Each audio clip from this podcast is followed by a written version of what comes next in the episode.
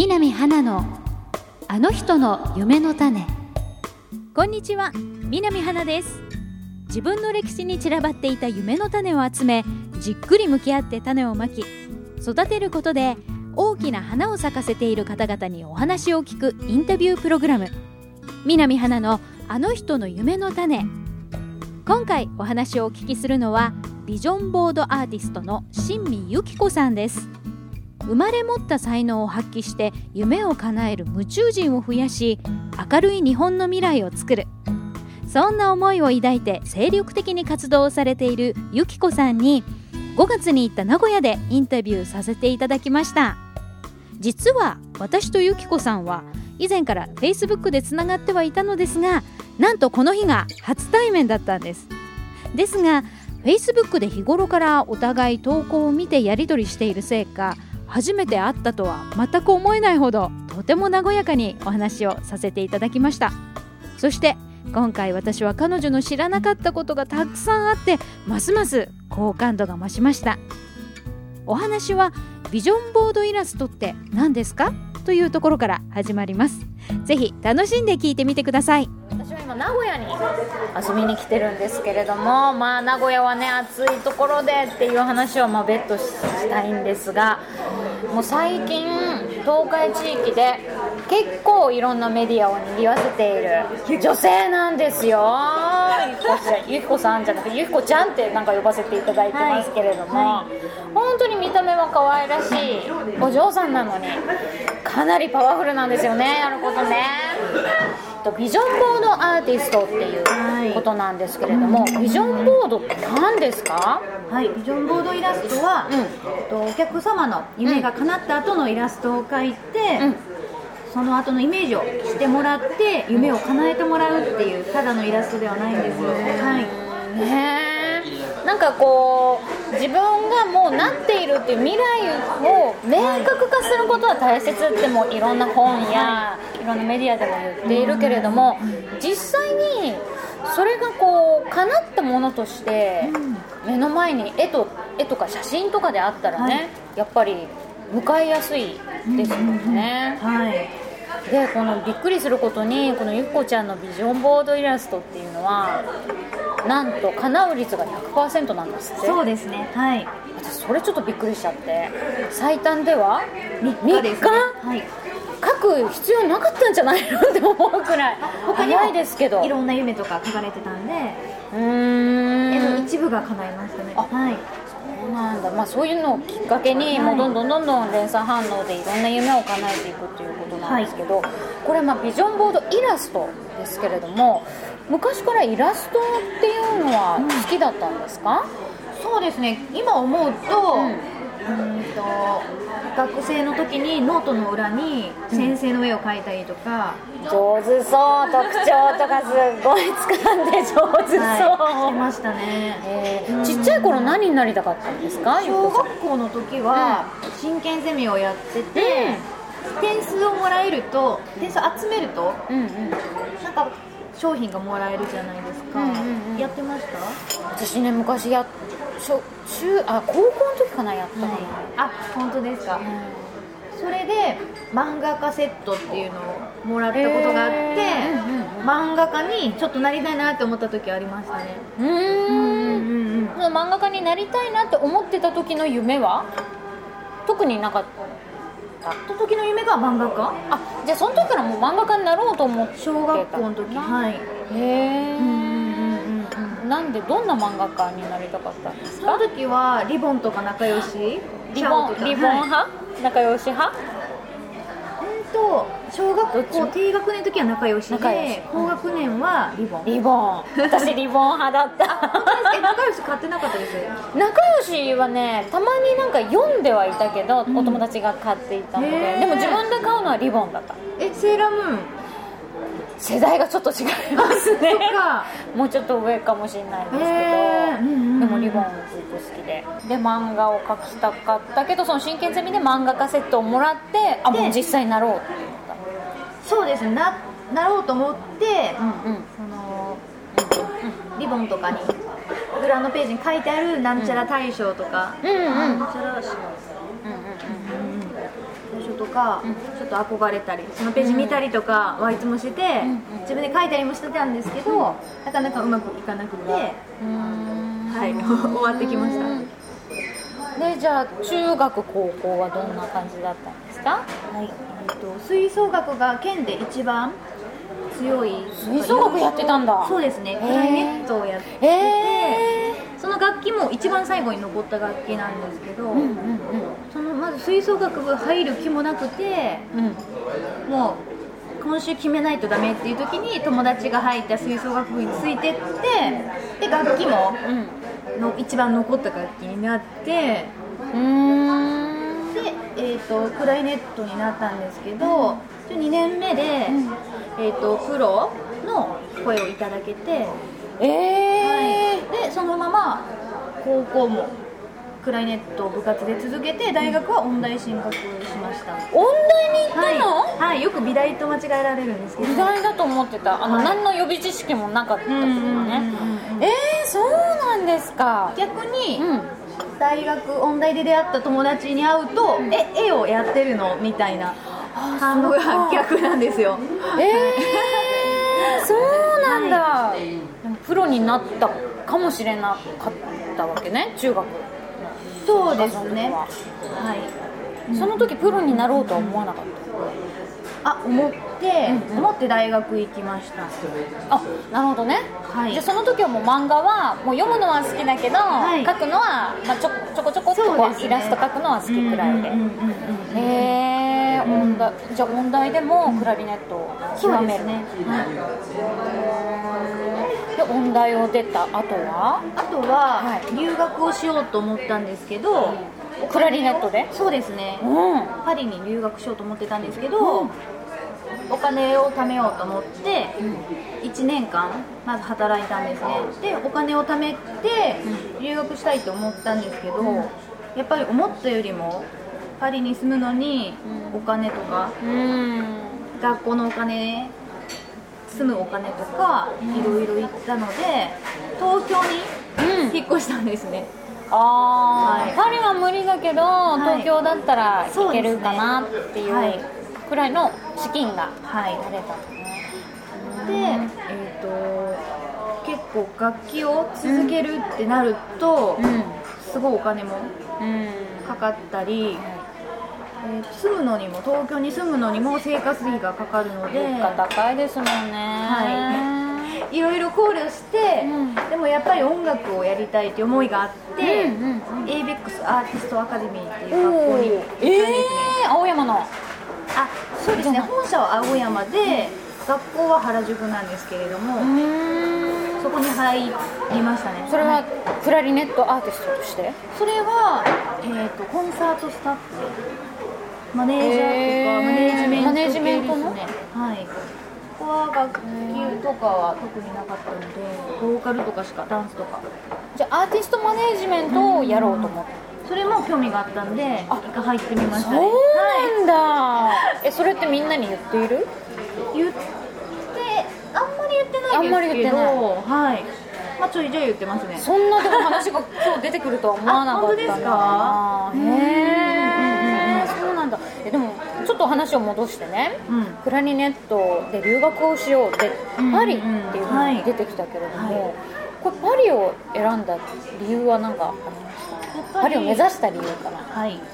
やっぱりヨーロッパの方が音楽が溢れてたり、うん。芸術が自然に生活に入ってたりとか、すごい街並みが綺麗だったりとかもしますし、あと今作ってる楽器がフランスで作られてるので、へクラシックだとフランスの音楽が多いんですね、えへうんうんえうん今はフランスから日本に輸入された楽譜を買ってるんですけど、んうん。そっちだとそ直接変えたりとか。へえなんか私の知らないゆきこちゃんがいっぱいいる。あ本当ですか。で大学卒業してずっとイタリアにいる友達とか、うんうんうん。今でも最近去年留学した後輩とかもいますね。イタリアに？はい。あフランスですねあフランスに？は。はい。そうなんですか。結構向こうはいろんな音楽やってる国が多いので、オーストリアのウィーンとかドイツとかドイツもね。へえですごいヨーロッパに憧れはあって、うん来月も行こうかなと思ってるんえですー、それは純粋に楽しみ旅を楽しみに。はい、楽しんだりとか、そうですね。音楽とか芸術に触れたいと思って大切なことですよね、はい。なんかアウトプットしてるだけじゃなくてねね。インプットもたまにしないとね、はい。えー、そうなんだ。でアーティストマネージメントも興味があったからそ,、ね。の ABEX ではいちょっとやってみて、はいでその後どうやってビジョンボードアーティストまで？でその後も、えー、と音楽の夢もあったんですけど、うんうんうん。すごい絵も描きたいっていう思いもすごいあったんですね。それはふつふつと湧いてきたかもなんかいきなり出てきた？昔からですね。えー、とまあ高校の時に最初に迷ったんですけど選択がうん音楽とうん。美術と書道とあって、うん3つとも好きなんでそれもすごい迷ったんですね、書道も書道も好きなの？書道も6段持ってて。すごい。でその中でやっぱり音楽を選んだので、うんうん。後になって美術も勉強したいと思ったああそうなんだ、んですねでまた4年間美大に行くってなると、やっぱり時間がかかるので、えー、と2ヶ月間、えー、と似顔絵が習えるっていうスクールが浅草にあったので、うんうんうんうんうんそこのプロコースを習いました。うんへえそれはもう純粋にイラストを学びたい。そうですね、まあ、似顔絵なんですけど、あ。まあ、絵を描きたいっていう思いがあって。それで食べていこうとかっていうのはその時は全然なかった。そうですね。楽しそうだからやりたい。そうですね。はい。ああうんそうなんだなかったんですけど、一応定員が10人で、うんもし成績が良かったらその会社にそのまま入社できるっていうのへでちょっと入社させてもらって浅草に住んでたこともあるんです。へねえあ ABIX をやってはいそうですね。へえじゃあそこで似顔絵イラストレーターそうですね。スキルを学んで、うんうんうん。今絵を描けるようになったっていう。はい。へえ似顔絵のイラストレーターとして働いてる時にビジョンボーえビジョンボードはどいつどこでどうで出会ったんですか？その時は浅草に行って、また地元に地元の鈴鹿に戻ってきて、働きつつお金を貯めながら、いろんな勉強他にも経営の勉強とか、勉強して独立に至ります。ねじゃあもうその頃から自分で何かビジネスを起こしたいっていう思いがあったって結果的にうん。でできたっていう。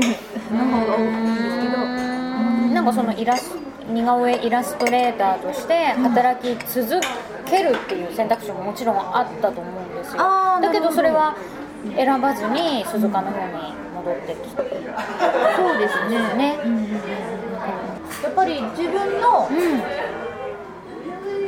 思うイラストを描きたいと思って思い通りの、うん、似顔絵以外も描きたいみたいな。そうですね。うん。で自分が思うサービスで、うんうんうんうんうんうん。あじゃあそっか。うん。あのー着てるお洋服がちょっと合わなくなってきたようなイメージなのかな？ね。イラストを描くのはすごく好きなんだけど前はすごく好きで着てたこのピンク今ちょっとこのピンクって気持ちじゃないんだみたいなそんな感じだったんですかね。えー、で鈴鹿に帰ってきて、まあ、その経営のお勉強も、まあ、興味があったっていうことをいろいろ勉強したりして、そしてその後は？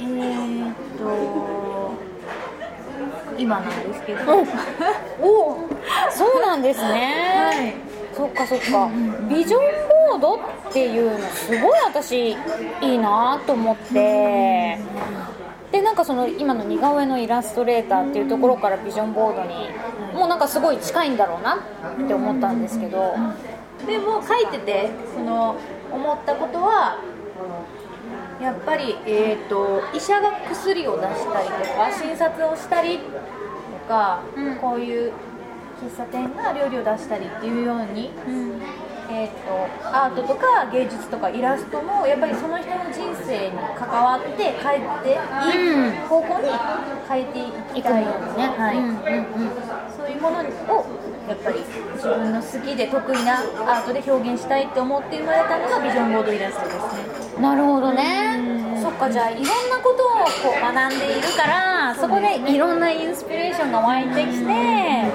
で今の自分でできることは何だろうっていうそうです、ね、ひょんなことからビジョンボードというのが生まれたっていうことなんですね。はい、いろんな職業にもすごい興味があるので、まあ、いろんな分野のプロ各プロを目指す方々のやっぱり志っていうのを聞くことがすごい好きですね。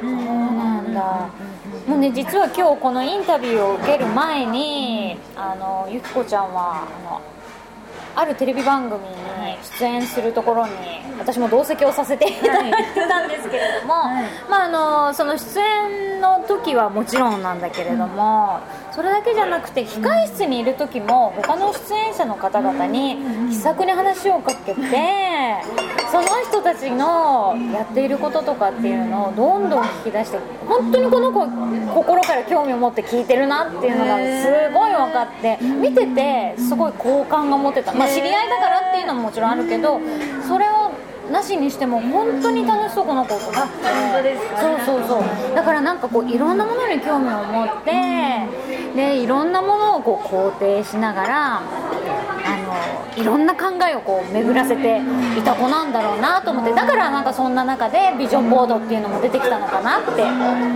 今思いましたお話を聞いてて。うん。そうなんだね、で、えー、ビジョンボードアーティストっていうのを名乗り始まったのはいつくらいなんですか？1年もないですね。1年。去年2013年。はい。ついこの間じゃん。本当ですか？うん。そうですよ。2013年ってだって去年。はい。もう6月ぐらいですか、ね、あらでまだ1年経ってない、ね、10ヶ月とか。はい。え何ですかこの破竹の勢いでブレイク具合は。でも今ねあのいろんなお話を聞いていて、もうそのイラストレーターになったっていうところもそうだし、アーティストマネージメントっていうのもあったしあのクラリネットずっとやっていたっていうのでなんか腑に落ちたところがあるんだけどゆっこちゃんってあのゆっこちゃん自身のビジョンボードっていうのもねあるじゃないですか。で演奏会に行ってっていうのがキーワードであってでなこの子は絵を描くのになんで演奏会なんだろ？うってすごく思っててこれは会った時にちゃんと聞こうと思ってたんだけど今話を聞いてた時にあだからなんだと思って。うんそうですね、うん、私にとっては一緒ですね。たまに吹いたりもするんですか？今はあんまり吹かないですけど、うんうんうん、そうですね。やりたい思いはすごいあります。でもパリに遊びに行ったらきっと吹きたくなるんじゃない？ですね、うんうんだけど、あのまあ、一つの道を極めるっていうのはすごく大切なことだと思うんですよ、だけどそれだけじゃなくてやっぱり違うことも知っているっていうのはすごい強みになると思っててみこちゃんの場合はビジョンボードだからいろんなものを実現した未来の姿を描くっていうことなので。はい本当にそのクライアントさんの夢をもちろん忠実に書くっていうのは当然できるんだろうけどそれ以外にもこんなのあるよあんなのあるよっていうことでもっとワクワクする絵を描くためにはやっぱり今のままいろんなことに興味を持つっていうのはすごく大切なことなんだろうなと思ってだからあんなに他の演者の人にいっぱい話しかけてたまああの純粋にそういうことが好きなんだろうなとも思うんですけどねそっかじゃあビジョンボードビジョンボードアーティストとして、まあ、今頑張っててでこれから、まあ、ビジネスをどんどん大きくしていきたいっていう夢も、ね、あるっていうのは私は知ってるんですけれどもこれからゆきこちゃんってどうなっていきたいんですか？そうですね。これからは、えーと、まずは日本からなんですけど、うん、全国展開を目指しててビジョンボードアーティストを増やす。そうですね、うん、はい、はい、で、まあ、世界で、うんと夢を書く人を増やして、うん、夢が叶う人も増やしたいですね。うん。じゃあまずは日本の人たちの夢を実現させて、そして世界のみんなの夢も叶えられるそうですね。はい。結構夢を持ってない人も多かったりするんですけど。ね多いですよね、はいまあ、自信を持って夢を見える社会にしたいですね、うん、なるほどね、はい、じゃあもう究極の社会貢献ですね、はい、そうですね、うん、そっか具体的にはじゃあ近々こういうイベントをやりたいと思っているとか何かありますか、ね、なんかよくモーニングやったりとか、そうですね、はい。朝集まって夢を語り合うっていうのをやってて、具体的にそうですね。来年あたりに、ビジョンボードイラストで夢が叶った人100人の個展をしたいなと思ってます、すごい、いいですね、はい、それ叶った人たちも嬉しいですよね、ね、みんなに見てもらえるのも。はい。人の夢を見ることでやっぱり自分が気づくっていうこともあるので。すごいありますね、やっぱり将来夢を叶える子供たちにも見てもらって、うん、こういう夢もあるんだっていう未来カタログみたいな、うんうん、いい言葉。未来カタログいいですね、はい、それゆきこちゃん作ったの？そうです。すごいいい絵って妙ですね。未来カタログ、そうですね。やっぱり、子供が夢を持つには、大人が夢を持って叶えるっていう、うん。南花のあの人の夢の種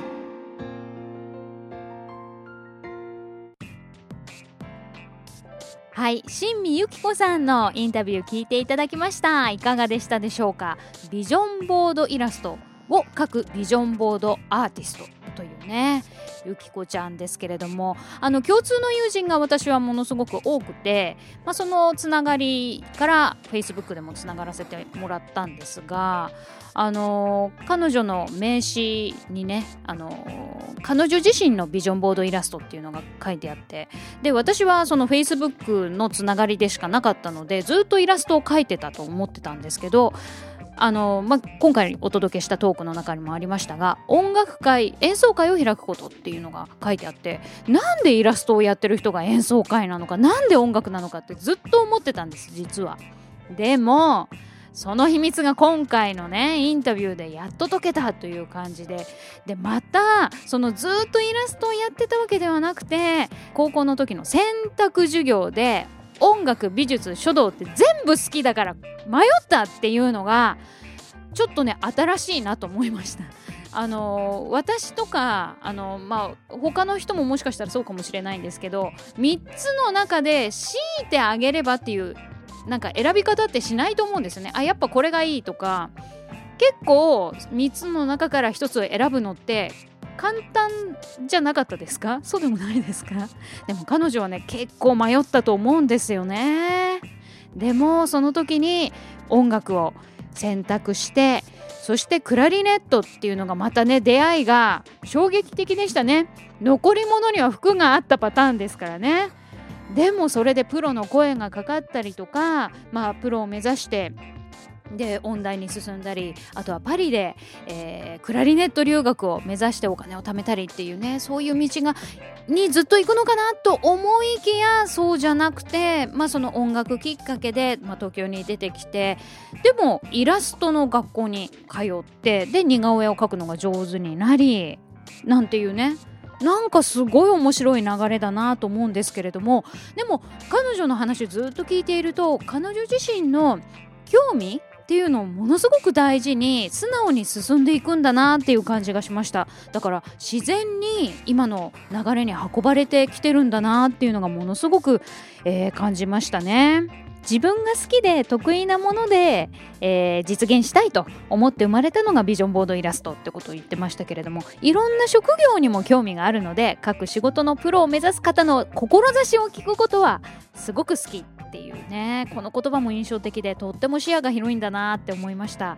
そしてまあ同行させてもらったテレビ出演の、まあ、控室でね同じようなこう演者の方々に、まあ、いろんな話を自分からこう話しかけていろいろ行くんですよね彼女ね。でいろんなものにやっぱり素直に興味を持って聞いてるんだなってそして気さくに話しかけられるっていうこれもね素敵なスキルだななんて思って本当に好感度がギュッとこう高まったんですけれどもね。私にとっては音楽もイラストも一緒って言ってた。もうそれがねあの学生の時の選択授業で選ぶのが大変だったらもうなんていうのすごくあの想像できるななんて思ったんですがまあえー、ビジョンボードイラストを描くビジョンボードアーティストというのをまずは全国展開を目指してそして世界で夢を描く人を増やしてそして叶える人も増やしていきたいという壮大な夢を持ってらっしゃいます。今後の活動がますます楽しみだななんて思いました。清水由紀子さん今回は本当に素敵な話聞かせていただいてありがとうございました。南花のあの人の夢の種次回もどうぞお楽しみに。